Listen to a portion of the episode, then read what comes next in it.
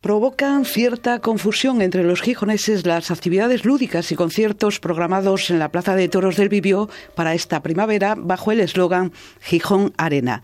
La plaza estuvo cerrada unos años porque informes técnicos del propio ayuntamiento concluían que tiene carencias estructurales y que hay peligro de hundimiento de las gradas. Pero tras las elecciones municipales, el nuevo equipo de gobierno decretó su apertura por la vía de urgencia para celebrar la Feria Taurina de Begoña. No entendemos que ahora simplemente el cambio de gobierno haya hecho un lavado de cara en la Plaza de Toro y ahora se pueda hacer espectáculos no solamente en los taurinos, en los que estamos totalmente en contra, sino que puedan hacer hasta conciertos y, y, otro tipo de espectáculos que antes se supone que no se estaban haciendo porque había un riesgo para el público. Entonces, nosotras nos llama mucho la atención ese, ese cambio repentino, simplemente que cambia el gobierno y la plaza ahora es apta y antes no lo era. Es Fernanda Blanco, la portavoz de Anadel en Asturias. Estuvo cuando la discreta protesta antitaurina el verano pasado. Que se reutilice la Plaza de Toros nos parece bien, que se aproveche el espacio nos parece bien,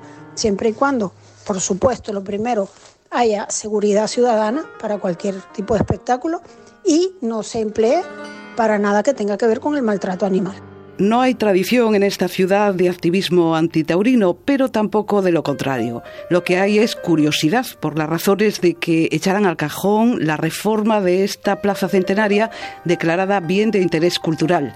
Habían quedado en que costaría unos 6 millones de euros reforzar sus cimientos y poner una cubierta. Nos encontramos una plaza de toros del Vivio cerrada, una plaza donde no había actividad y hoy pues bueno, estamos muy contentos puesto que, que se han aprobado los pliegos de contratación para la Feria Taurina para los próximos cinco ejercicios, pero también hoy podemos anunciar que la Plaza de Toros del Vivio es un receptor de actividades culturales en el sentido más amplio. El concejal portavoz del Gobierno, Jesús Martínez Salvador, prefiere ignorar aquel proyecto de rehabilitación porque lo urgente ahora es ocupar la plaza todo el año. Habrá feria taurina en agosto, pero antes las actividades lúdicas del Gijón Arena. En este programa se han volcado tres empresas promotoras de conciertos como la de Marino González Rozas. Utilizaremos bien el coso con una cúpula, no es una carpa al uso, sino será, será como una especie de domo en forma de cúpula transparente que permitirá ver lo que es eh, la, estructura de la plaza de toros que estará iluminada con un diámetro de unos 40 metros cuadrados, de 40 metros de diámetro que ocupará prácticamente toda la arena. Hubo conciertos memorables a finales del siglo pasado. Brian Adams, Silvio Rodríguez o Joan Manuel Serrat coincidieron en la Plaza del Vivio en 1999, el mismo año en que Extremoduro y Fito y los Fitipaldis congregaron a 5.000 personas. Pero era otro momento.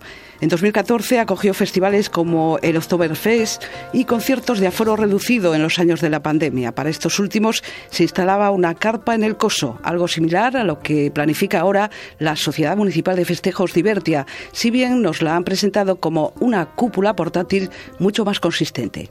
Sabemos que es un espacio icónico eh, en el que se han eh, ya años atrás eh, hecho conciertos de grandes dimensiones, como puede ser, han tocado artistas como Mecano, Van Morrison, El Canto del Loco. Queremos que tenga un espacio diferente y diferenciador dentro de la programación de Gijón. Llevamos cuatro meses trabajando fuertemente de la mano de de y nosotros desde, desde Divertia y hoy por fin pues podemos eh, presentar lo que para nosotros es algo eh, muy importante, ¿vale? que es eh, darle utilidad a un recinto como es el de la Plaza de Toros a mayores de, de la Feria Taurina.